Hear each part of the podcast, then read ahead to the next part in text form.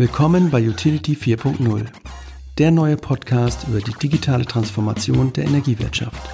Mit und von Oliver Doleski und Timo Eggers. Heute spreche ich mit ähm, Susanne darüber, ja, wie dieses Clean Energy Package, was von der EU ähm, auf die Nationalstaaten jetzt schon bald in den nächsten Jahren runterpurzelt, wie das Geschäftsmodelle, die vorher in der Nische nur vorhanden waren, zum Beispiel sowas wie Mieterstrom, wie das solche Geschäftsmodelle quasi aus der Nische zieht und relativ ja, vehement. Susanne ist, ähm, ja, ich habe sie benannt im Blogpost Kämpferin im Regulierungsdschungel der deutschen und europäischen Energiebranche. Klar, sie ist Juristin, sie versucht also zu übersetzen, was da kommt, was das bedeutet für Stadtwerke, für Energieversorgungsunternehmen.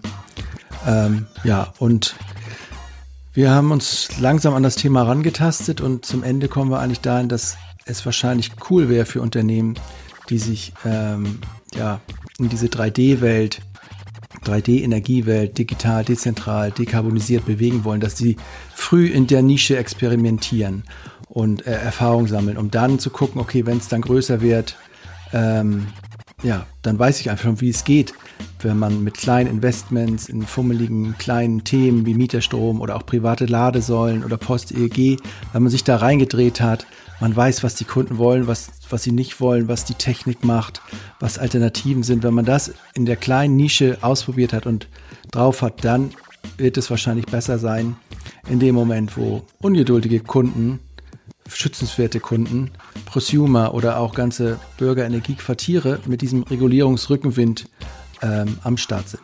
Also hört mal rein. Willkommen zum Utility 4.0 Podcast. Ich weiß nicht, welche Folge das hier wird, weil das mache ich immer so im Nachhinein, ähm, wie ich das sortiere. Heute zu Gast ist ähm, die Susanne Funke, Dr. Susanne Funke, ähm, Rechtsanwältin und noch viel mehr. Das erzählt sie gleich. Und unser Thema heute ist ähm, der Datenschutz als Ausgangsbasis, weil das ist ein ähm, Artikel, den sie im Buch geschrieben hat, Datenschutz, ein Baustein von Utility 4.0. Ähm, aber wir werden gar nicht so lange da bleiben, haben wir eben vorbesprochen, äh, weil es gibt noch mehr drumherum, ähm, noch ein bisschen mehr Regulatorik und auch, äh, aber auch nach vorne gedacht, was Stadtwerke Energieversorger für Geschäftsmodelle bauen können, die beides berücksichtigen, sowohl äh, Datenschutzvorgaben von der EU oder auch Vorgaben zum Klimaschutz. Also wird nicht ganz easy einfach, aber wir haben gerade gesagt, einfach kann ja jeder. Insofern Hallo Susanne. Hi. Ähm, am Anfang, wie immer, für die Podcast-Hörer die Frage an dich. Wer sitzt mir hier denn äh, so gegenüber? Wo, wo lebst du überhaupt? Wo kommst du her? Wie bist du an diesen Ort gekommen, wo du heute bist? Und noch ein paar Fragen mehr. Fang doch einfach mal an. Okay, mein Name ist Susanne Funke, hast du ja schon gesagt. Ja. Genau. Ähm, ich bin seit zwölf Jahren Anwältin, äh, schwerpunktmäßig oder mein Ausgangspunkt besser gesagt ist äh, Leipzig. Ja. Wie bin ich da hingekommen, ist nicht so schwierig, denn ähm, ich bin 50 Kilometer entfernt von Leipzig geboren. Du bist nie weggegangen, das ist die Wahrheit. ja, genau. Ich bin nie weggegangen. Also ähm, hört sich mhm. komisch an, aber ich, wohnortmäßig bin ich tatsächlich nie weggegangen. Ja. In Leipzig studiert, bin da geblieben, habe aber tatsächlich ähm, ja, ich weiß gar nicht, ob ich nur zwei oder drei Tage die Woche in Leipzig bin, bin eigentlich beruflich immer unterwegs. So, und du bist Juristin, ne? Genau. Und wieso denn eigentlich? Was hat denn dich dahin verschlagen? Und wenn ich jetzt sage, damals fiel mir nichts Besseres ein, hat sich Dann ist das vielleicht so. ja, um ehrlich zu sein, ach, ich hatte ein paar Anwälte in der Familie und habe gedacht, was die so machen, ist gar nicht so schlecht. Mhm. Und ähm, ja, manchmal ist es einfach so, da guckt sich Hört um. nicht uninteressant an ja. und ähm, arm waren sie auch nicht. Da habe ich gedacht, warum nicht auch? Ja, ja, ja, kann ich gut verstehen. Und dieser, ja. dieser Energiekontext war da auch von Anfang an schon da eigentlich? Nee, ne? Äh, nein, der war tatsächlich nicht da. Weil als ich angefangen habe zu studieren, das war tatsächlich schon 2000, ähm, da gab es praktisch noch kein Energierecht. Mhm. Das erste EEG kam ja erst, äh, ich glaube, zwei Jahre später. Mhm. Äh, und als ich dann auch das erste Staatsexamen hatte, 2004, hat sich nicht wirklich viel getan gehabt. Also Energierecht selber ist, glaube ich, erst so, also so richtig. Ich meine, wir hatten zwar die Liberalisierung 98, aber so richtig in Fahrt gekommen ist es, glaube ich, erst 2009 mit dem ganzen Unbundling, mit Acer, Mhm. Also als dann so richtig die Rahmenbedingungen geschaffen wurden, dann kam das eigentlich erst so richtig ins Laufen. Und, und dann so kamst du auch dazu, so ein bisschen. Dann, dann hast du das so, wurde ja. das, war das so ein bisschen so ein Thema und dann war es die richtige Zeit quasi einfach für dich und auch so ein bisschen Interesse da reinzugehen oder? Es war auch das, auch das war wieder Zufall. Ähm, ich bin, habe am Ende der Referendarzeit, also nach dem ersten Staatsexamen, äh, war ich bei der Energiebörse in Leipzig, mhm. in der Rechtsabteilung. Und ja. da bin ich das erste Mal mit der Energie in Berührung gekommen. Ja, auch wieder Leipzig, ne? Also eigentlich, äh, ja, das, ja. und, und das mhm. auch nur auf Empfehlung, weil einer sagte, ja, hast du es denn mal dort probiert? Das hört sich total spannend an und Energie ist mhm. bestimmt die Zukunft. Ja. Und ich sage, na ja, wenn mhm. du das so meinst, ist eine gute Idee. Ähm, ich frage bei denen mal an. Ja, eine Woche später okay. hatte ich ein Vorstellungsgespräch. So war das. Ja, okay. also ja, das sind einfach diese Zufälle im Leben, ja. die einem dahin führen. Ähm, aber du bist ja auch schon lange dabei geblieben. Was? Zwölf Jahre äh, jetzt. Ja, zwölf Jahre. Warum ähm, bist du dabei geblieben? So, äh, sozusagen Jurist, äh, Jura oder oder oder ja in Kombination mit Energie. Ja, was, ich sag mal so, es ist, es ist Unternehmensberatung mit regulatorischem Hintergrund, wenn wir es jetzt ja. ganz genau nehmen. Okay, also ja, du, du guckst eigentlich nicht so sehr, sozusagen, ich, ich bin jetzt kein Jurist, deswegen äh, vereinfache ich da vielleicht immer ein bisschen, aber du guckst jetzt nicht so in die, in die Gesetze in dem Sinne, ähm, ja, oder ist es falsch? Also mehr no. so in die Regulatorik, ne? Die, also ist das auch, ist das eigentlich dasselbe? Regulatorik ja, doch, Gesetze? ist das Gleiche. Ja. Also äh, europäische, nationale Regulierung, klar, in Gesetzen, Verordnungen, Richtlinien, was auch immer. Mhm. Das ist der Ausgangspunkt, da gucke ich rein. Mhm. Aber es endet dann eben nicht wie bei einem typischen Anwalt in einem Schriftsatz oder in irgendwie einer Klageschrift oder genau. was auch immer, sondern äh, es endet damit tatsächlich, oder eigentlich beginnt es damit, dass ich sage, okay, was bedeutet das jetzt eigentlich für ein Energieunternehmen? Was ja. bedeutet das für den Übertragungsnetzbetreiber, den Verteilernetzbetreiber, das Stadtwerk?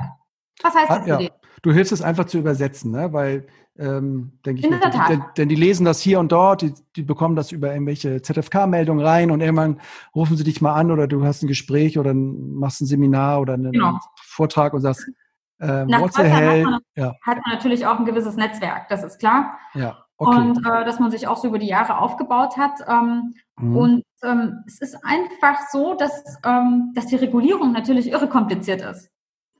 Wenn da sowas Neues daherkommt, wie aktuell vielleicht das Clean Energy Package oder eben eine neue Datenschutzverordnung äh, oder Grundverordnung oder mhm. irgendeine andere Regulierung, dann sind das immer ja, typisches, äh, typische Juristensprache. Und es ist tatsächlich so, ich bin in, an erster Stelle dann erstmal eine Art Übersetzer, Filter mhm. Mhm. und bereite praktisch schon auf, was brauchen Sie? Was brauchen Sie für Ihr mhm. Unternehmen? Was ist für Ihr Unternehmen wichtig? Und zwar nicht nur, so wie es jetzt ist, das Unternehmen, so wie ich dich verstanden habe, sondern auch, wohin es sich entwickeln könnte, ne? Oder genau. wohin, wo es hingehen will. Also nicht nur, was bedeutet das für mich jetzt als normalen Commodity-Energieversorger mit ein bisschen Netz und vielleicht auch anderem Kram, aber was bedeutet das auch, wenn ich, keine Ahnung, wenn ich jetzt ins in die E-Mobilität reingehen möchte oder in andere Ganz Bereiche. genau. Mhm. Das sind natürlich dann die interessanten Bereiche, weil ich will ja nicht nur sagen, was geht nicht. Also das kann man als Jurist natürlich immer sagen, was ja. geht nicht. Mhm.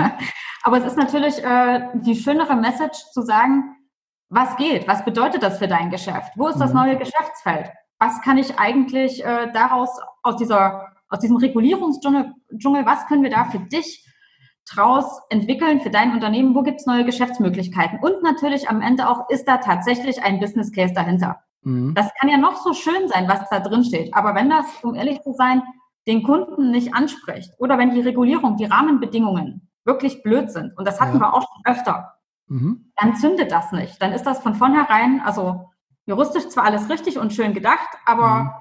unter Business ja. Development Gesichtspunkten, um ehrlich zu sein und ganz offen, ein echter Rohrkrepierer. Mhm. Also wenn sozusagen die Paragraphen so die Zahlen so erdrücken, ne? so dass überhaupt da ja. nicht mal keine Erlöse mehr, mehr sprudeln, ein Rinnsal. Ja.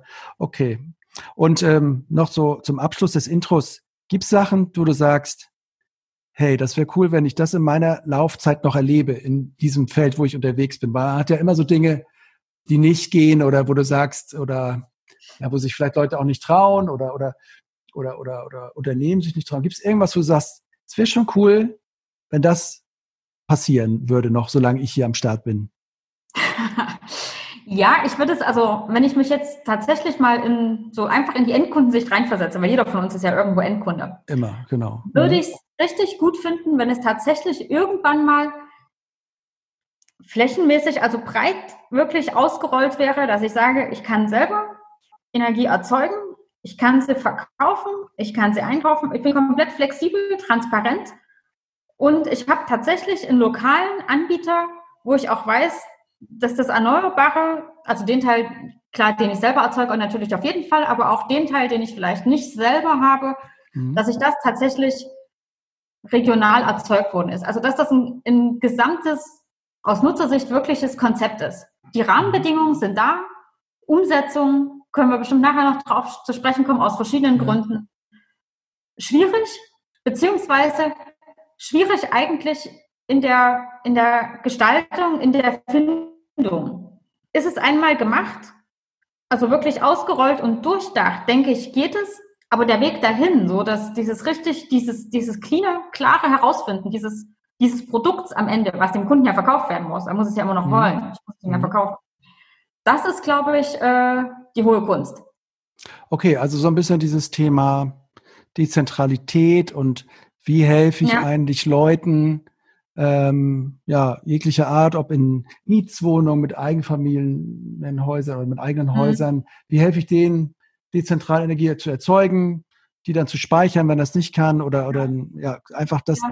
da so ein komplettes Paket irgendwie da ist, der die so enabled. Das, Und vor allem, wenn es nicht so kompliziert ist, ja. äh, dass, dass man eigentlich von vornherein aussteigt oder dass es an so viele Sonderbedingungen geknüpft ist, ja dass man selbst als, ich sag mal, billiger Nutzer und interessierter Nutzer und vielleicht ja. auch sogar schon umweltbewusster Nutzer einfach sagt, das ist mir zu kompliziert, lass mich damit in Ruhe, da steige ich doch lieber aus und bleib, wo ich bin. Ja. Ja, also ähm, aktuell gibt es ja diese, diese Post-EEG-Welle, ne? Das ist ja vielleicht mhm. sowas. Die Leute, die diese ja. PV-Anlagen auf dem Dach haben oder auch anderes und die jetzt aus der, aus der Förderung laufen und in der Förderung war alles klar und geregelt. Und jetzt ähm, gibt es auch viele Stadtwerke, mit denen wir jetzt so Kontakt haben, die versuchen da äh, ja über diese über das Förderende hinaus irgendwas anzubieten. Und da ist es genauso, wie du sagst, kann ich genau bestätigen, dass dann du musst erstmal 25 BDEW äh, Kommentare lesen, ob du jetzt keine Ahnung, was du dem jetzt einbauen musst, ob was äh, welchen Smart Meter der braucht und was er erfüllen muss und ob du zwei Zähler brauchst oder einen und ob du dann einen Zählerschrank brauchst. Also das wird so kompliziert, ohne dass man überhaupt mit dem Kunden schon gesprochen hat. Ähm, ja, also oh, oh, ja. Genau das. Ich habe ja auch eine Weile ähm, bei äh, Shell Privatenergie beraten und da war das genau das Thema. Das ist auch im Hintergrund einfach wahnsinnig schwierig, wenn der Kunde wechseln will. Diese ganzen Kundenwechselprozesse, der Austausch mit den Verteilernetzbetreibern, sind die Daten plausibel? Hat der Einzeller, hat der Zweizähler? Dann sind das eigentlich technisch schon wieder verschiedene Tarife, die ich dem Kunden verkaufe. Das muss alles wieder im System abgebildet werden. Und wenn ich neuerdings, also künftig denn mal einen Smart Meter habe, dann sind das mhm. ja im Prinzip auch, und dann sind wir beim personenbezogene Daten, weil dadurch mache ich mich mit diesen Energiedaten als Kunde identifizierbar. Schon bin ich wirklich komplett im Datenschutz drin. Also in dem Falle mit Datenschutzgrundverordnung. Was mhm. ich da alles einhalten muss als Energieversorger, worüber ich den Kunden belehren muss, was der alles wissen muss. Also der Vertrag an sich, die Essentials sind im Grunde genommen eine Seite lang. Ja. Und die ganzen Belehrungen, mal abgesehen von den AGBs, da kommen locker noch fünf, sechs Seiten hinten dran. Das ist, also wenn der Kunde das in Papier haben möchte, dann ist es ein echt dicker Brief. Und wenn er eine E-Mail kriegt, ist es eine E-Mail mit vielen Anhängen. Mhm. Also, ich meine, Rechtssicherheit muss sein, keine Frage. Aber ähm, deswegen dieses Fokussieren, auch wenn ich dem Kunden heutzutage viel online verkaufe, mhm. ich kann eigentlich nur drei Produkte auf der Website anbieten. Mehr Warum? Produkte. Mhm. Also erfahrungsgemäß steigt der Kunde danach, also wenn man die, die Klicks auf einer Website beobachtet, wenn das zu kompliziert ist, zu viele Disclaimer, zu viele, wie soll ich sagen, Auswahlmöglichkeiten, steigt der Kunde in der Regel aus. Ja, du, du argumentierst es aus dieser Usability-Sicht, ja. ne? Wie so, so. Also so schön wie alles ist, es muss, mhm. deswegen sage ich, es muss am Ende verkaufbar sein. Der Kunde muss es noch verstehen wollen. Der muss nach seinem, äh, weiß nicht, 10, 12 Stunden Arbeitstag, vielleicht auch weniger, aber ähm, muss er noch Lust haben, sich damit zu beschäftigen oder am Wochenende. Mhm. Und dann kann ja. er nicht irgendwie drei Stunden dafür aufwenden müssen. Mhm. Bist du denn auch der Meinung, also die etablierten Anbieter aus den USA, da muss ja nur ein Häkchen setzen und dann habe ich mhm. bestimmt alles bestätigt, belehrt worden zu sein und alles ist für die rechtssicher. ähm, wo ich sage, ja, dann macht es doch einfach immer so. Dann Häkchen setzen und, ähm, und, und äh, lockt sie einfach schon rein, dass sie gar nicht da großes Interesse haben, äh, da jetzt auch noch reinzugucken. Ist ja so. Also jeder klickt es ja weg, weil er ja, er will ja gerne die Google-Suche jetzt haben. Und wenn die ihre Sachen erneuern, weil sie eine Regulatorik umsetzen, dann klickt man das weg. Wie stehst du zu solchen? Würdest du im Stadtwerk sowas raten? Du pack den ganzen Kram, druck ihn nicht aus, gar kein Vertrag, online irgendwo auf eine Seite und mach einen Haken dran. Ist das eine gute Strategie? Mm, also ich würde sagen, man sollte tatsächlich mehr zu, ähm, zu also komplett auf, ähm, ich weiß, es gibt immer noch ältere Leute, die das äh, nicht gerne haben, die nach wie vor gerne ihren Papiervertrag haben. Aber im Grunde genommen ähm, würde ich tatsächlich komplett zu einer ähm, Online-Geschichte raten. Wie gesagt, klar, strukturiert aufgesetzt und in dem Zusammenhang für mich immer super wichtig, wenig Haken wenig Klicker setzen müssen. Wir wissen ja, man muss den Kunden über alles extra belehren, man darf es nicht miteinander verknüpfen, er muss überall gesondert sein Häkchen setzen können. Mhm. Er soll sich alles aussuchen können. Es darf das Häkchen nicht so schon vorgesetzt sein. Aber es ist trotzdem eine Frage immer noch des, wie verpacke ich es? Also wie verpacke ich es vor allem auch rechtssicher? Und da gibt es immer noch gewaltige Unterschiede. Die gibt es einfach. Also wenn man sich verschiedene Websites anguckt, dann sieht man das. Hast du da mal so ein Beispiel? Wie gut aufbereitet sein kann? Gibt es da für dich so ein Beispiel? So, oder ja, so Beispiel also wenn ich jetzt ganz normal auf einer, auf einer Website bin und wirklich nur, ähm, ich sag mal, äh, den Stromanbieter mhm. wechseln will, wer das nach wie vor gut macht, das muss man ganz klar sagen, das sind die Klassiker, äh, äh also EO, E.ON in Zusammenhang äh, meiner Meinung nach mit, äh, auch mit Lidl, Lidl Strom oder wie es das da nennt. Ja. Äh, das finde ich ist einfach super übersichtlich aufgesetzt, äh, rechtlich alles richtig gemacht. Mhm. ähm, wer das, glaube ich, auch sehr gut macht, ist, sind auch äh, hier in meiner Gegend gerade Envia als regionaler Versorger, die machen das auch sehr gut. Mhm. Um, ähm, was ich gesehen habe, auch zum Beispiel, eine Mainova macht es sehr gut, würde ich sagen. Also da gibt es sicherlich viele Beispiele, aber es gibt auch viele, ähm, äh, wo, wo ich sagen muss, das Produkt hat manchmal einen komischen Namen, dann kann, ich, mhm. kann ich da noch abzweigen, da kann ich dort noch irgendwie was dazu wählen. Äh, unübersichtlich. Aber das hört sich, du wechselst dann immer so ein bisschen aus, aus, der, aus der rechtlichen Beratung, regulatorisch, äh, und dann gehst du so ein bisschen in die, in die ja, Usability oder Customer Journey Beratung, ne? Ähm, gehört das für naja, dich offenbar eng zusammen immer, ne? Ja. ja. Also ich meine, ähm, wenn ich wenn ich, wenn ich aus der regulatorischen Perspektive komme, dann ist es ja immer so zu sagen, was geht oder in Zukunft, was geht nicht mehr, was ist wirklich total verboten, was kannst du gar nicht mehr machen als Versorger mhm. oder was solltest du nicht mehr machen, was musst du beachten. Aber ich muss natürlich auch gucken, wie wirkt sich es auf Bestandsprodukte aus und was bedeutet das für die neuen Produkte. Mhm.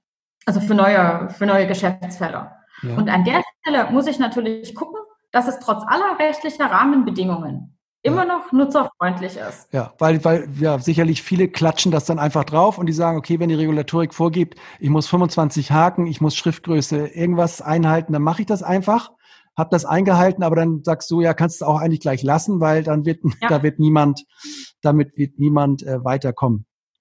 Okay. Ja.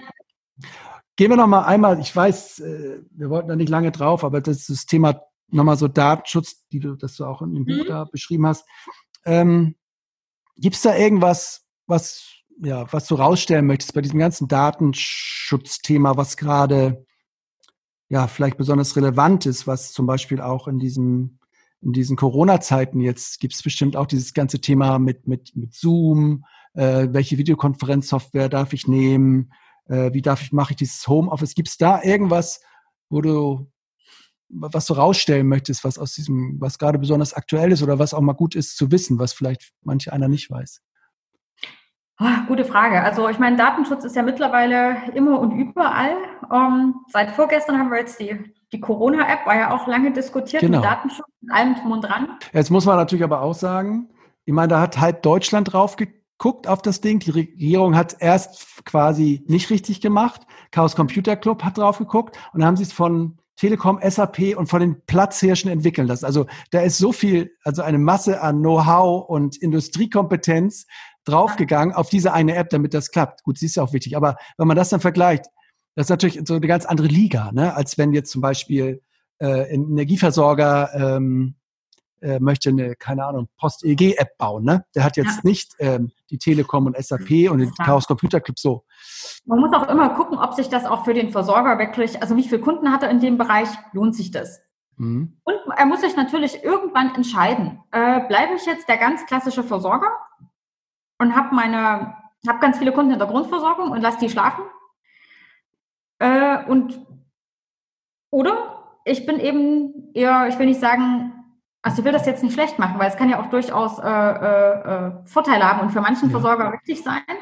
Aber es, ich kann natürlich auch durchaus in einem, ähm, wie soll ich sagen, auch selber äh, eigene Erzeugung haben, möchte die regional vermarkten, möchte vielleicht die Regionalität auch in den Vordergrund stellen, mhm. habe das für mich als USP sozusagen auserkoren und muss natürlich gucken, wenn ich vielleicht auch einige Kunden habe, äh, je nachdem äh, bin ich auch mehr im ländlichen Bereich, habe ich vielleicht viele Kunden, die auch an E-Mobility künftig interessiert sind, wie auch immer. Also worauf spezialisiere ich mich?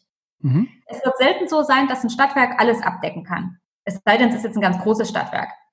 Aber die mittelgroßen Stadtwerke werden sich äh, spezialisieren müssen oder sich zusammentun müssen. Denn was wir von der neuen Regulierung sehen, also von dem Clean Energy Package, was der Kunde in Zukunft alles können soll, ja.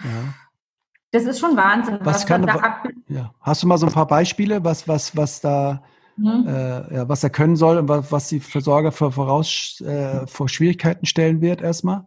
Also ganz, also das, das erste äh, äh sehr interessant ist, dass, ähm, dass die Regulierung vorsieht, dass doch der Kunde ab ungefähr 2025, 2026 innerhalb von 24 Stunden seinen Versorger wechseln können soll. Das habe ich auch gerade gelesen, genau. Heute ja. sind es, glaube ich, drei Wochen oder so stand irgendwo. Schnitt ne? drei Wochen. Wenn einer gut ist, ähm, dauert es zehn Tage, aber da muss er mhm. schon verdammt gut sein. Ja. Und das funktioniert natürlich nur, wenn ich selber die Daten praktisch abgreifen kann, wenn ich mich erst mit dem Verteilernetzbetreiber austauschen muss, die Daten plausibilisieren muss, diese Edifact-Nachrichten mhm. austauschen muss, alles, was da im Hintergrund läuft, dann kriege ich das natürlich nie in 24 Stunden hin. Ab wann, also, ab wann, muss das funktionieren nochmal? Ab wann? 26. Also 26. kann man sagen, haben wir noch sechs Jahre Zeit. Mhm. Aber wenn ich natürlich erst ein Jahr vorher damit anfange, ist es ein bisschen spät. Mhm. Es setzt natürlich auch voraus. Und die Regulierung sagt zwar nicht, du musst den Kunden in Smart Meter einbauen, aber der Kunde hat, äh, das ist wieder kundenseitig wenn der Kunde das möchte, kann er sich einen einbauen lassen. Also es gibt so eine indirekte Verpflichtung des Versorgers. Äh, und es macht, der ganze Kundenwechsel funktioniert natürlich nur so schnell, wenn ich die Daten tatsächlich auch beim Kunden über den Smart Meter abgreifen kann.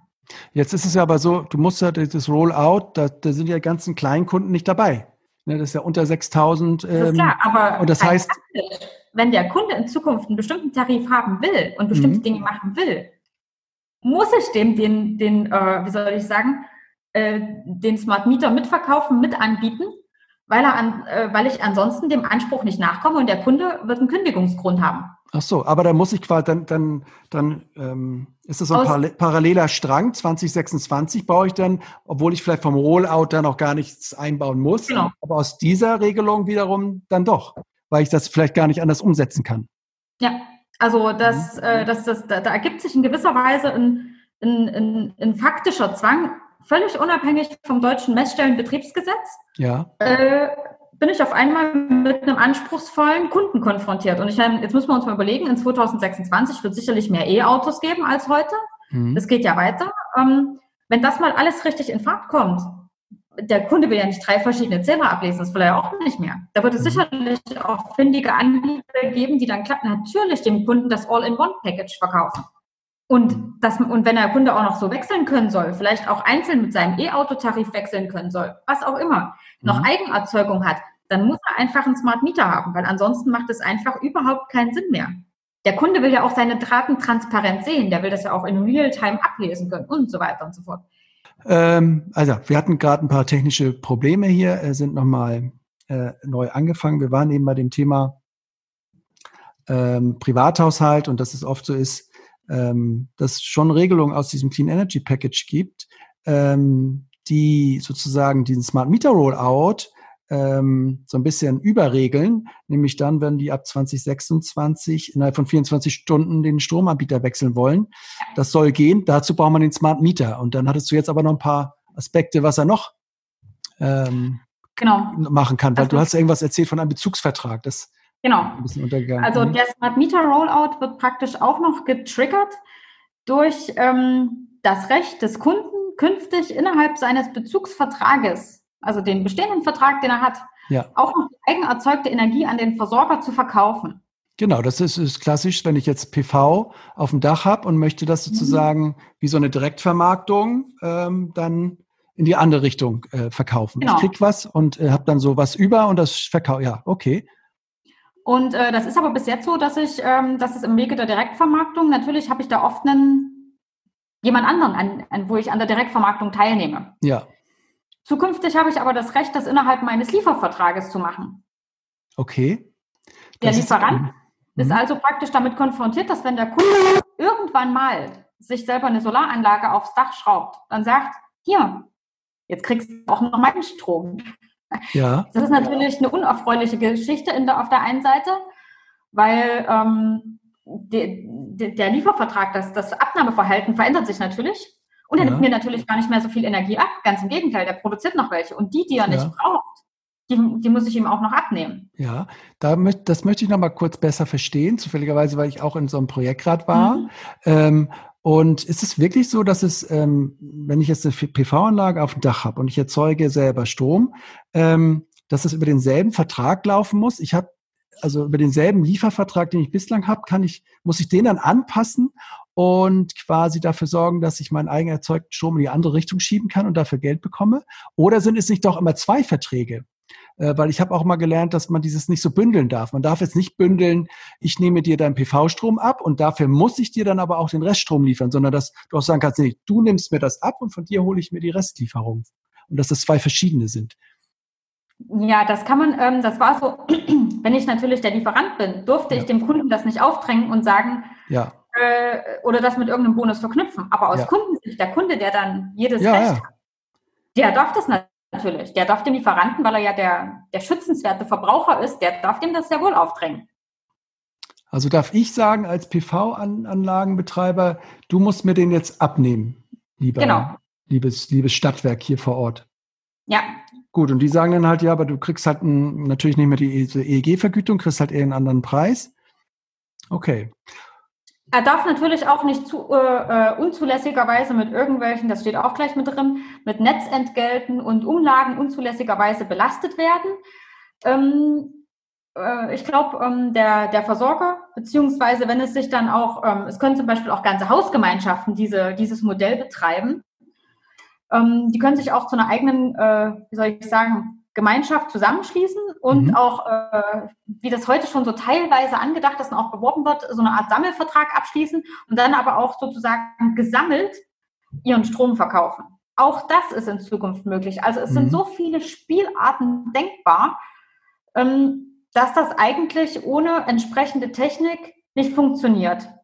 Also der, dieses, dieses zurückhaltende Messstellenbetriebsgesetz, das wird ein Stück weit ausgehebelt werden, ob man will oder nicht weil das natürlich mhm. auch eine super deutsche Spezialität ist, das muss man jetzt dazu sagen.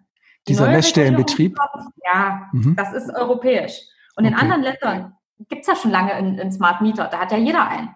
Du meinst, das ist speziell deutsch, diese, dieses Messstellenbetriebs und das ja, auf europäischer ist, Ebene ist, ja. Ähm, das ist eine deutsche mh. Spezialität. Also da hat sich jetzt so gesehen, ähm, das Messstellenbetriebsgesetz, das wird sich in ein paar Jahren ein Stück weit, ich will nicht sagen totlaufen, aber Warum jetzt also nochmal genau? Man passt an oder äh, es wird sich sowieso rein faktisch erledigen. Oh, aber dieses, ähm, was äh, der, der Grund einfach, also dass der Kunde alles wollen können darf. Ja. Und gleichzeitig muss ich natürlich auch über den Smart Meter, und dann sind wir eben wieder beim Thema Datenschutz, die ganze Datensicherheit sicherstellen als Anbieter. Mhm.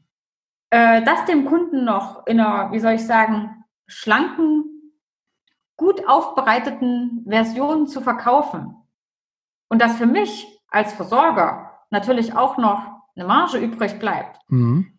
das wird gar nicht so einfach werden. Ich würde fast sagen, das ist so für manchen auch sogar unmöglich, weil was du ja beschreibst, ist es, früher habe ich ihm Strom und Gas verkauft mit einer per Kilowattstunde, da gab es eine Marge drauf. Und das war's. Und heute atomisiert sich das alles und es gibt so viele verschiedene Varianten, wie du sagst. Ich erzeuge selber, nehme ein bisschen was da, äh, verkaufe was äh, zusammen mit meinen Nachbarn, ich speichere was bei mir selber im Quartier, im Auto, im Fahrrad, keine Ahnung. Die ganzen Flüsse, es geht, es sind alles so kleine, kleine, ja, also Mini-Netzwerke. Also ja. Genau, auf den Einzelkunden gesehen macht das vielleicht nicht viel aus. Mhm.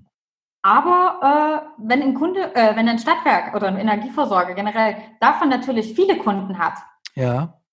dann macht das in der Menge sehr wohl was aus. Es macht für ihn auch seinen Einkauf schwieriger. Mhm. Also er kann auch nicht mehr mit einem normalen SLP-Zähler rechnen. Mhm. Die Prognosewerte sind ja viel zu ungenau. Wie will er sich denn äh, auch ein Stück weit hatchen? Das geht ja gar nicht mehr. Also er kann ja nur noch falsch einkaufen. Wenn der Kunde das alles umsetzt, was er in Zukunft kann, dann kann es eigentlich der klassische Versorger vom Einkauf her fast nur noch falsch machen. Ja, aber was mache ich denn dann? Also es wird sehr viel komplizierter vom Geschäftsmodell, die Marge wird sowieso geringer. Ähm, wenn ich ihm das ermöglichen möchte, muss ich, wie gesagt, meine Systeme, die Smart Meter einbauen, ich muss diese Datenflüsse alle im Griff haben. Das irgendwie aber auch noch so einfach für den Kunden, dass es für ihn ja quasi wahrscheinlich im Grunde nicht merkbar sein sollte. Ähm, Geht das denn überhaupt, Susanne? Ist das, ähm, hast du, meine, du weißt es jetzt wahrscheinlich auch nicht, weil es ja noch so ein bisschen nach, nach vorne geht, sozusagen, ja. und es sind noch wenige in dieser Situation. Ähm, hast du schon mal jemanden beraten, einen Klienten, der sozusagen die maximal heute zulässige Komplexität schon bedienen muss? So? Äh, wo du sagst, na, ja, es na, geht noch, schon. Noch muss es ja keiner, aber es gibt durchaus, sage ich mal so, und das, das mhm. hat jetzt angefangen, also ich habe schon diesbezüglich die ersten äh, Mandanten, die sich in diese Richtung äh, beraten lassen und ich meine, es gibt ja auch schon bestimmte Nischenanbieter, die sich da schon positioniert haben. Es gibt ja schon Versorger, die sich sehr auf äh, Mieterstrommodelle spezialisiert haben. Das mhm. ist bisher alles Nische. Genau. Aber die werden natürlich ihr Wissen, auch wie man das sinnvoll vielleicht mhm. mit Wärmeversorgung koppeln kann, für die ja. ist das natürlich, wie soll ich sagen, schon sehr interessant, diese Nische, mhm. die dann ja regulatorisch keine Nische mehr sein soll, die mhm. jetzt aufzubauen. Und die Ach haben so, sich mh. etabliert. Du die meinst so, ja dieses Geschäft schon. Ja, also die Anbieter, die sich im Gegensatz zu so manch einem Stadtwerk, die immer gesagt haben, beim Hausanschluss, da ist für mich Schluss. Das hört man ja immer ja. wieder. Oder in den Keller von dem Haus gehe ich nicht rein. Die kommen dann ins Hintertreffen, wenn andere Anbieter, die im Haus angefangen sind und diese ganze komplexe Verteilung, Mieterstrom, die das so gelernt haben und sich sozusagen darauf vorbereitet haben, ähm, die kommen dann in den Vorteil, wenn du sagst, wenn die Regulierung, dieses Clean Energy Package, das aus der, aus der Nische rausholt, dieses ja. Dinge. Und dass das dann.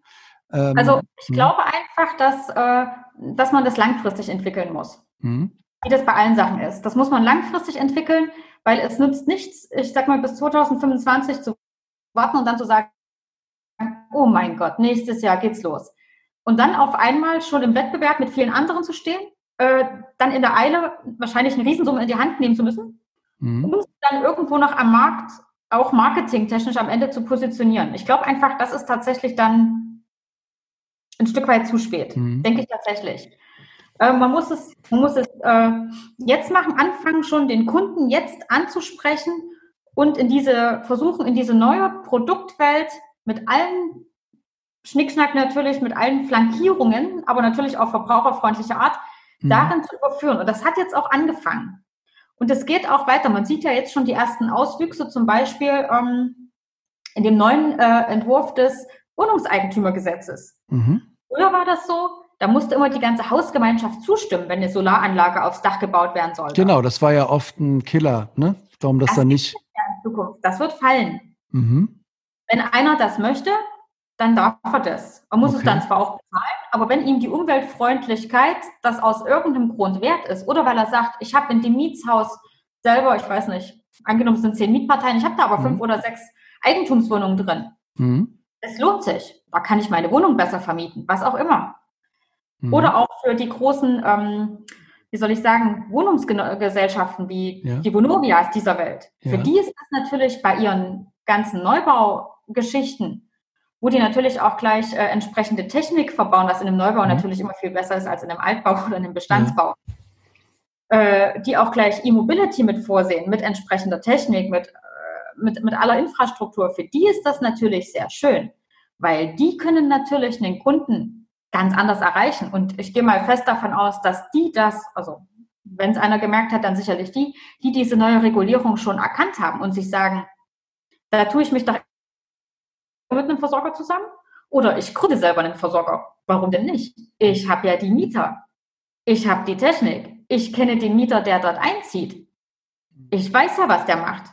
Ich vermiete dem ja die Wohnung. Warum nicht gleich, äh, äh, ich weiß, wir dürfen ja Mietvertrag und Stromvertrag nicht unzulässigerweise miteinander verkoppeln, aber ich kann es ja wohl getrennt anbieten und sagen, ich habe auch meinen schönen Vonovia-Strom. Mhm. Und den können Sie dann über eine App nutzen. Sie sehen das alles wunderbar transparent. Und dann, wenn das einmal passiert ist, ist es für den klassischen Versorger super schwer, diesen Kunden wieder abzuwerben.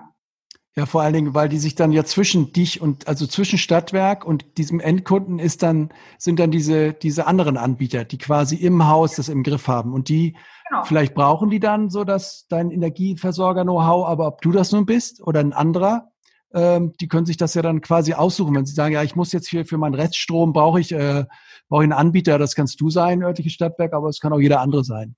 Aber ich entscheide ja. das sozusagen. Ist ja. das das? Mhm. Das kann ich natürlich machen. Und die werden natürlich auch sagen, wir haben auf unseren Neubauten entsprechend erneuerbare Energien, wir haben ein mhm. BHKW im Keller, wir können auch die Wärme und die Stromversorgung sinnvoll miteinander koppeln, das ist auch noch alles erneuerbar. Mhm. Ähm, das, das sind ja ganz andere äh, Geschäftsmodelle. Mhm. Und da ist es natürlich für so einen Bestandsversorger super schwer, das abzugreifen. Und was man natürlich auch nicht mehr machen kann, was in dem Zuge auch wegfällt, heute vermarkten ja sehr viele über Immoscout, äh, Quatsch, Immoscout. Verivox meinst du, ne? Oder Verivox Check, ja. und der heißt der andere Check24. Ja. ähm, äh, vermarkten dort ihre Stromtarife. Ja. Wie will ich denn so ein komplexes Paket noch über eine Plattform ver verkaufen? Ja, schwerlich. Ja. Schwerlich. Das mhm. kann ich ja nur, wenn das hochstandardisiert ist.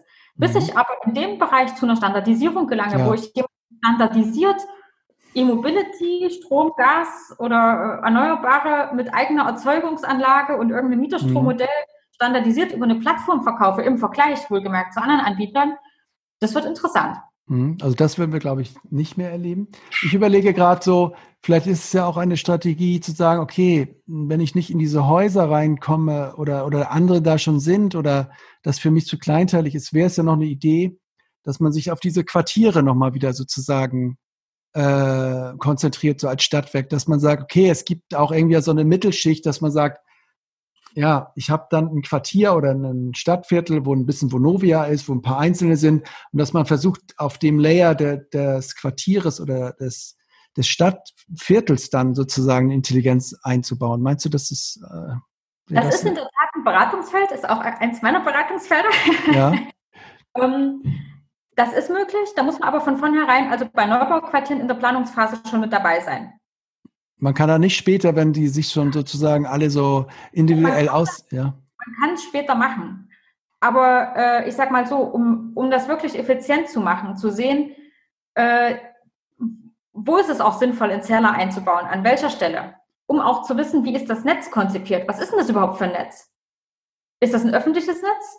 Ist das ein geschlossenes Verteilernetz? Ist das unter Umständen vielleicht sogar eine Kundenanlage, wenn das ein kleines Quartier ist? Mhm. Um die Netzentgelte berechnen zu können, sinnvoll.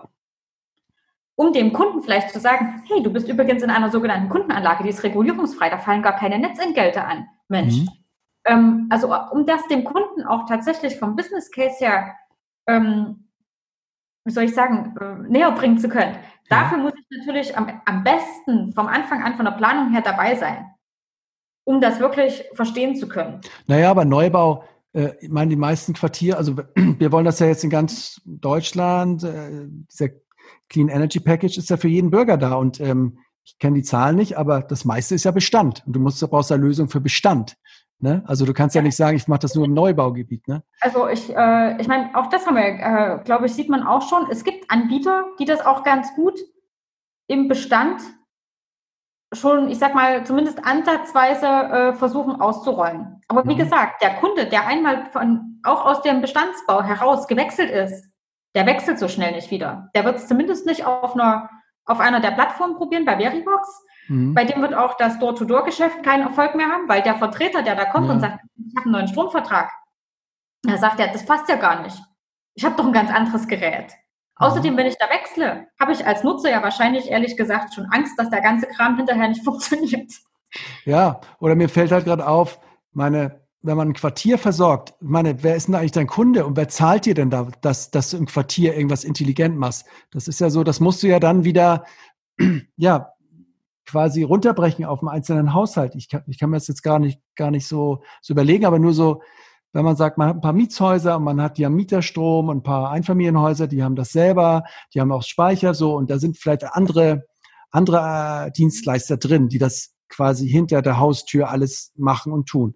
Und jetzt sagst du, ja, ich komme da nicht rein, ich mache das auf Quartiersebene oder äh, ein Viertel. Mach, ich frage mich halt, was kann ich denn da machen? Da kann ich sagen, ich kann einen Quartierspeicher anbieten, wenn der dann nicht reicht, und den, den verrechne ich dann oder oder ich, ja, ich weiß nicht, was man da noch machen kann. Da ist ich, auf den ersten Blick auch wenig Geld dann zu heben auf dieser Ebene. Ne? Also ja, das, äh, die, das ist natürlich die, äh, das ist ganz klar. Man mhm. muss dann einfach sehen, dass das natürlich äh, eine langfristige Investition ist. Weil den Kunden, den ich wie gesagt binde, der bleibt lange da. Mhm. Ja. Weil äh, der wird nicht so schnell wieder wechseln. Wie soll er mhm. denn auch? Das ist auch für den, äh, für den neuen Versorger, der muss dann dort erstmal an der Stelle anbieten können mit einem Drum und Dran. Also der mhm. muss ja erstmal, ich will nicht sagen die Daten haben, aber er kann natürlich auch äh, vielleicht gar nicht mehr den richtigen Stromtarif anbieten. Also nicht mhm. den passenden. Nicht über eines dieser gängigen Kanäle. Also er kann ja praktisch nur den falschen verkaufen.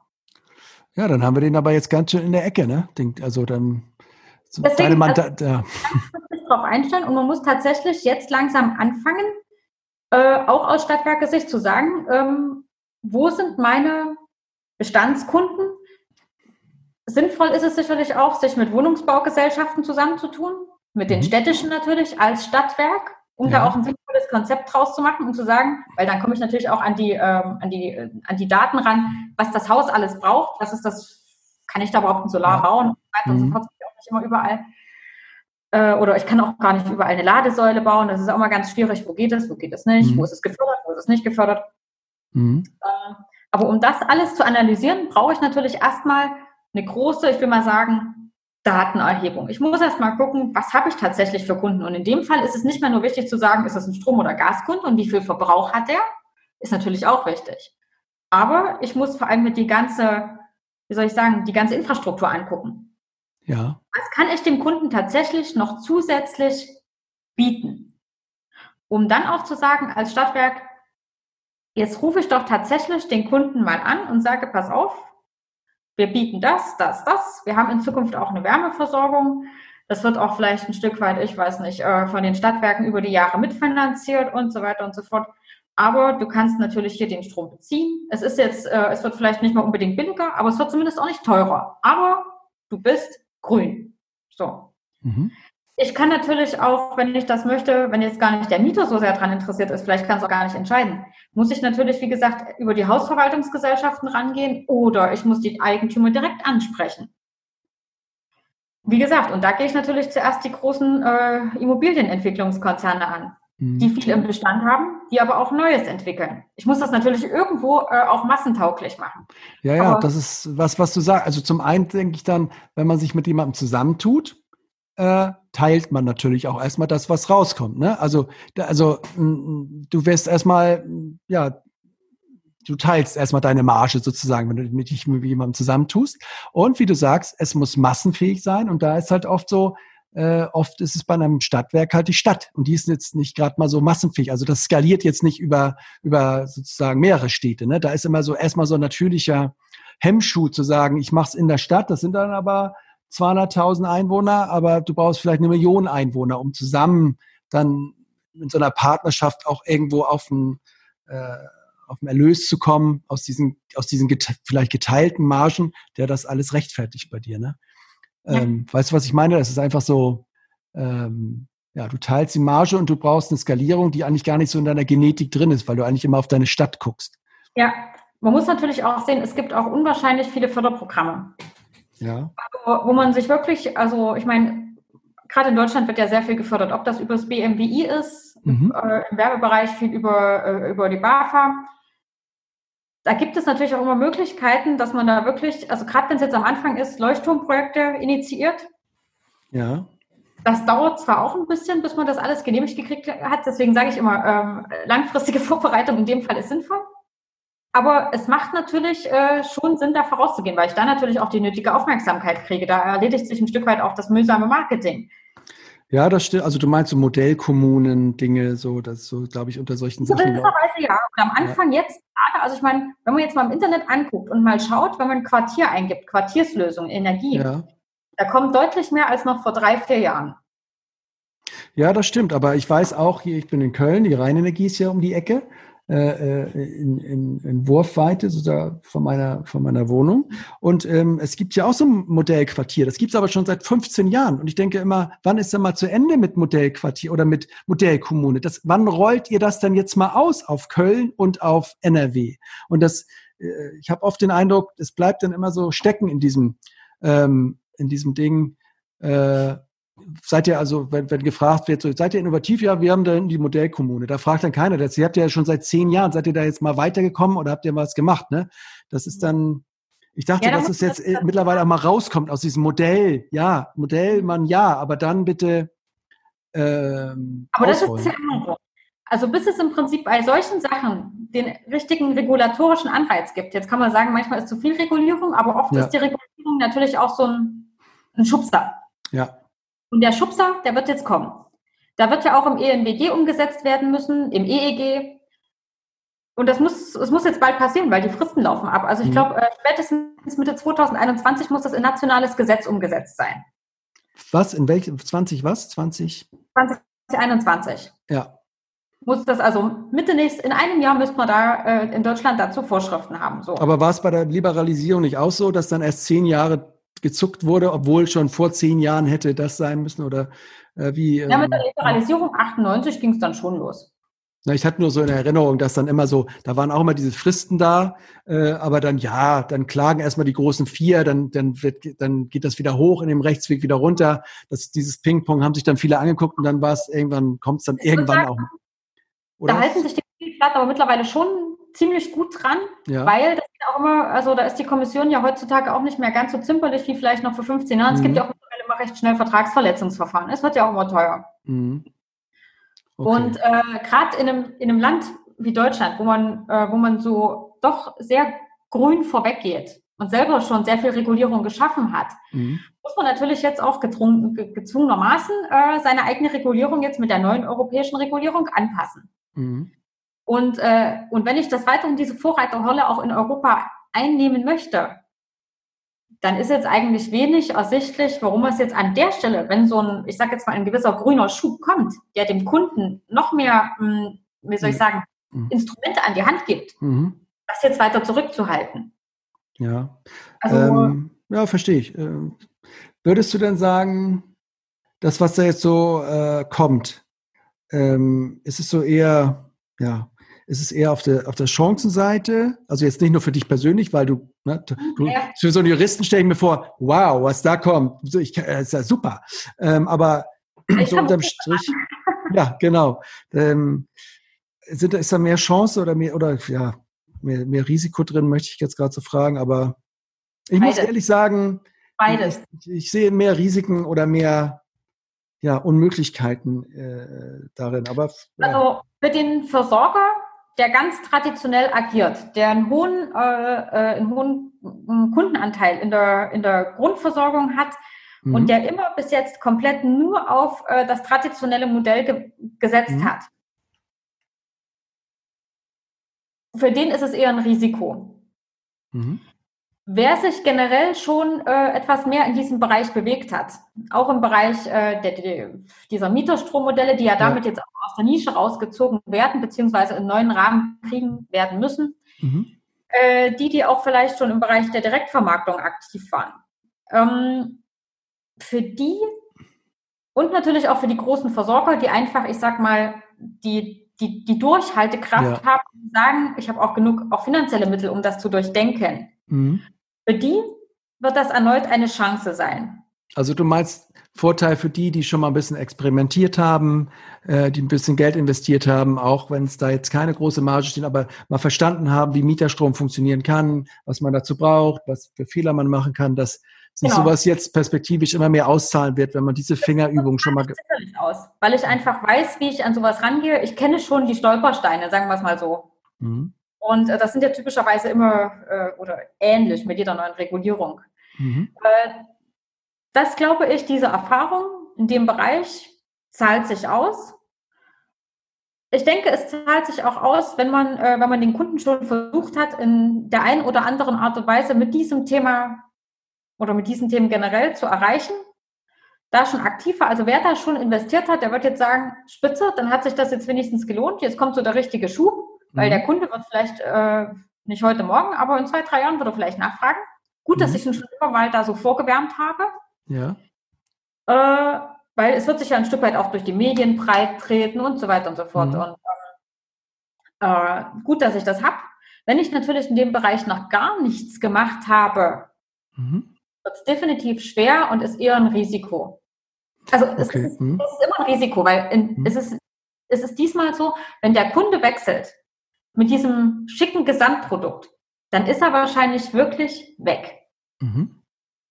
Okay, und ähm, wenn ich jetzt so einer bin, der noch nichts gemacht hat, was wäre so der erste Schritt? Also wenn er sagt, okay, ich versuche es trotzdem, auch wenn ich, ich habe lange gepennt, aber jetzt, okay, ich habe es gecheckt, was, was, ich, ich rufe dann so eine Frau Funke an oder, oder was ist so, was ist so dein, dein erstes, ja, anrufen ist, kostet ja immer nichts, ne? Äh, was ist, was ist so das erste, was du, was du machst mit dem? Machst du erstmal transparent und sagst, guck mal hier, das ist der, das, dieses, das kommt auf euch zu, ähm, oder? Also ich nehme erstmal so ein bisschen, ich will nicht sagen Angst nehmen, das hört sich jetzt zu viel an, aber das Paket ist groß. Wenn sich jetzt einer selber sagt, ich will mir jetzt unbedingt das Clean Energy Package angucken, mhm. dann hat er 600 Seiten vor sich und braucht mhm. von den 600 Seiten ganz genau genommen vielleicht 50. Mhm. Die 50 Seiten, also das sage ich ihm schon mal, welche 50 Seiten überhaupt mhm. relevant sind und er kriegt sie von natürlich übersetzt und aufbereitet, sodass er sich das überhaupt vorstellen kann. Mhm. Dann gucken wir uns an und sagen, okay, was machst du bis jetzt? Wenn er natürlich so dieses ganz normale Geschäft hat, dann ist das relativ schnell erfasst. Dann würde man sagen, okay, was hast du für eine Kundenstruktur? Ist das jetzt eher ein Versorger im ländlichen Raum, dann hat er höchstwahrscheinlich viele Einfamilienhauskunden. Mhm. Da muss man natürlich sagen, okay, jetzt gucken wir uns da an, was man an dem Bereich machen kann. Ist er eher im städtischen Bereich unterwegs? Arbeitet er vielleicht schon mit irgendwem, mit einer Wohnungsbaugesellschaft zusammen? Mhm. Ist er vielleicht schon im Bereich E-Mobility aktiv? Äh, also da hat ja jeder mittlerweile einen anderen Stand. Mhm. Da muss man dann natürlich gucken, mhm. was, was lohnt sich da weiter auszubauen. Und auch da muss man sich wieder die neue Regulierung angucken. Viele haben ja bis jetzt, ist ein gutes Beispiel, ist mir in letzter Zeit öfter untergekommen, da haben die Verteilernetzbetreiber ja. die Immobiliensäulen errichtet. War auch logisch, weil äh, der ja, das Verteilnetz ja, angeschlossen werden. Ja, ja klar. Genau. Das, das war ja, es war logisch, das dort zu verorten. Technisch auch sinnvoll. Aber nach der neuen Regulierung nicht mehr erlaubt. Sondern? Der Betreiber darf es nicht, darf nur der Versorger. Also wenn ich jetzt so ein Stadtwerk bin, bin unbundled, dann da, sonst war immer das Netz rausgefahren, hat die Säule dahingestellt. Und jetzt, wie muss es jetzt laufen? Die Säule muss ans Stadtwerk übertragen werden. Das geht jetzt nicht anders. Also es darf nicht mehr als Asset beim, so. äh, beim Netzbetreiber. Die können das noch aufbauen, aber das muss dann rüber äh, sozusagen. Genau, also die dürfen es gerne errichten, aber äh, betreiben und äh, also eigentumsmäßig, äh, äh, wie soll ich sagen, besitzen als Asset und betreiben dürfen sie es nicht. Und was ist, aber sag ich, ja, ist ja kein Problem, dann mache ich das eben so. Aber was hat das für Konsequenzen? Naja, das hat für manche schon die Konsequenzen, weil andere hatten es anders geplant. Das ist natürlich jetzt dann teilweise auch mit dem Unbundling nicht immer ganz mehr so einfach. Mhm. Ähm, auch da kommt dann wieder der Datenschutz, äh, die Daten so auszutauschen, äh, weil ja alles unbundelt ist, darf ich auch nicht mehr unbedingt, äh, also wenn es dann wieder in den Kundenbereich reingeht, ja darf ich ja nicht mehr die, äh, die Messwerte, die Messdaten austauschen. Ich weiß nicht mehr, ob sich das unbedingt lohnt, den Kunden diesbezüglich anzusprechen. Also mhm. äh, dieses konsequente Unbundling hat jetzt an der Stelle, wenn ich jetzt neue Kunden angehen will, auf Daten, aus Datenschutzgründen komme ich praktisch an bestimmte Kundendaten, wenn die jetzt vorher schon beim Verteilernetzbetreiber aufgehängt waren, mhm. nicht mehr ran. Ähm, wie gesagt, also das sind, das ist jetzt so ein, mhm. so ein Beispiel. Viele haben das bisher immer noch gemacht. Die haben das logischerweise und auch konsequenterweise beim Verteilernetzbetreiber angesiedelt. Ja. Jetzt muss alles wieder umgehängt werden. Und dieses Umhängen und die Konsequenzen in den Datenflüssen, das ist dann das Komplizierte. Wenn das so, ja. sozusagen initial jetzt mal anders gemacht wurde. Okay. Je, nach, je nachdem, wie es aufgesetzt ist, auch mit allen Betreiberverträgen, mit der ganzen mhm. Abrechnung, äh, äh, kann das ein Problem sein. Es kann auch mhm. deshalb äh, schwieriger werden, äh, weil natürlich, ähm, je nachdem, wo die, äh, wo die Ladesäule äh, gelegen war, andere Abrechnungsvorgaben für die Säule relevant waren. Also, ähm, und das meine ich, man muss wirklich gucken, was kann ich standardisieren und was kann ich nicht standardisieren, um zum Schluss noch Okay, also die Susanne und ich, wir haben hier auch so ein paar äh, technische Probleme nach wie vor. Ähm, wir haben jetzt aber schon eine ganze Reihe von Aspekten äh, mal so reingestochen. Ähm, ich hoffe auch für den einen oder anderen Hörer war irgendwie so auch was Interessantes dabei. Das sind Riesenpakete, ne, Susanne? Das sind riesen, riesen Themengebiete. Ja. Ähm, aber ich glaube, deine Botschaft so, äh, die auf mich so ein bisschen, ja, erschreckend oder, oder so ein bisschen unmöglich wirkt. Für dich vielleicht äh, nicht so, äh, aber die Botschaft, die du hast, dass da was, dass was kommt und wo, wo auch viele Sachen aus der Nische rausgehoben werden und wo man wieder anpacken kann, das müsste eigentlich so, so rübergekommen sein. Ähm, hast du noch irgendwas, was, was dir so einfällt, was du sagst? Hm. Ich glaube ehrlich gesagt, das war so, ähm, war die Quintessenz. Man muss natürlich auch immer bedenken, diese ganze Regulatorik, und das macht mhm. dann vielleicht auch für den Versorger mehr Spaß. Äh, man darf ja nicht immer nur den kleinen Haushaltskunden vor Augen haben. Es gibt natürlich auch den Gewerbekunden. Ja. Und der Gewerbekunde, der kann das ja auch alles. Mhm. Und den natürlich abzugreifen, vielleicht auch einen größeren Gewerbekunden, mhm. der in ganz Deutschland die gleichen Vorgaben hat, mhm. was Energieversorgung angeht, so einen Kunden natürlich zu gewinnen, da kann natürlich die große Chance dran liegen und den praktisch, wie soll ich sagen, auf dem neuesten technischen Stand rundum zu versorgen. Ja. Der Haushaltskunde ist da vielleicht gar nicht so spannend, aber man muss natürlich auch mal an Industriequartiere denken. Flughäfen, mhm. Binnenhäfen, Industrieanlagen, große Industriestandorte haben wir in Deutschland genug. Und die haben mhm. fast alle ein lokales Netz. Das sind in der Regel alles äh, Kundenanlagen beziehungsweise mhm. geschlossene Verteilernetze. So Arealnetze oder so. Ne? Arealnetze. Genau. Oberbegriff ja. Arealnetz, ja. Was mhm. auch immer das dann für ein rechtlicher Status ist. Mhm. Aber das sind natürlich auch die spannenden Kunden, wo ich dann sage als Versorger, da ist natürlich auch Masse dahinter. Da lohnt sich wirklich auch dieses, dieses kon komplette Konzept, was zwar mhm. so, so niedlich klingt für, für, für Verbraucher, aber mhm. ähm, beziehungsweise Kunde. Die neue Regulierung differenziert nicht zwischen Gewerbekunde und Haushaltskunde. Es ist das insgesamt ist, der mhm. Kunde, es ist für alle gemacht. Das ist neu auch in diesem, diese Differenzierung, dass sie aufgehoben wird? Äh, also jetzt nach europäischer Norm, also die, ich glaube, die europäischen Normen haben noch nie so unterschieden. Ach so. Mhm. Aber äh, aus, äh, aus äh, nationaler Regulierungssicht, dass nicht mehr so unterschieden wird und dass die Kunden, also dass der Kunde praktisch, der, der, auch der große Kunde, die gleiche Spielmöglichkeit hat, mhm. das ist natürlich interessant. Okay. Also da äh, muss man sagen, äh, wenn ich das, wenn man jetzt sehr viele Gewerbekunden hat, das ist natürlich spannend, die so komplett abzufangen. Mhm. Nun gibt es natürlich nicht so viele von diesen tollen, ne? Die so, es gibt einfach immer, immer viel mehr Stadtwerke, viel mehr Energieversorger. Das ist halt einfach ein gnadenloser Wettbewerb. Aber hey, ähm, wie am Anfang gesagt, äh, einfach kann jeder. Ähm, das ist vielleicht auch so ein bisschen, das ist vielleicht auch so ein bisschen der Folgentitel hier äh, für diese Episode. Einfach kann jeder. Vielleicht baut das irgendwie ein bisschen mit ein. Susanne, ähm, ich sage erstmal Danke bis hierhin und vielleicht, weißt du, gehst du dieses Ding mit, wenn ich jetzt sage, wer jetzt hier so zugehört hat und sagt, ja, Timo, warum hast du nicht mal das gefragt oder jenes oder da möchte ich gerne nochmal reingehen, dass wir vielleicht sagen, okay, dann, dann schreibt mir das einfach jetzt. Ähm, und ich werde die Susanne nochmal fragen, ob wir nochmal ein Special machen können zu dem einen oder anderen Thema und da mal genauer reinpixen können mit einer genaueren Fragestellung. Das können wir gerne machen. Ja, genau, das ist super.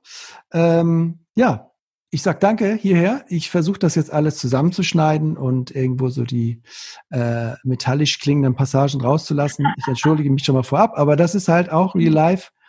Und ja, wie gesagt, einfach kann jeder. Susanne, vielen Dank, äh, schönen Abend äh, nach Leipzig und ähm, ja. Das war Utility 4.0, der neue Podcast über die digitale Transformation der Energiewirtschaft. Solltet auch ihr gute Beispiele, Unternehmen, Leute aus Energieunternehmen kennen, die Teile dieser digitalen Transformation erfolgreich oder auch nicht so erfolgreich bewältigt haben, so freuen wir uns über eine Nachricht von euch. Vielen Dank.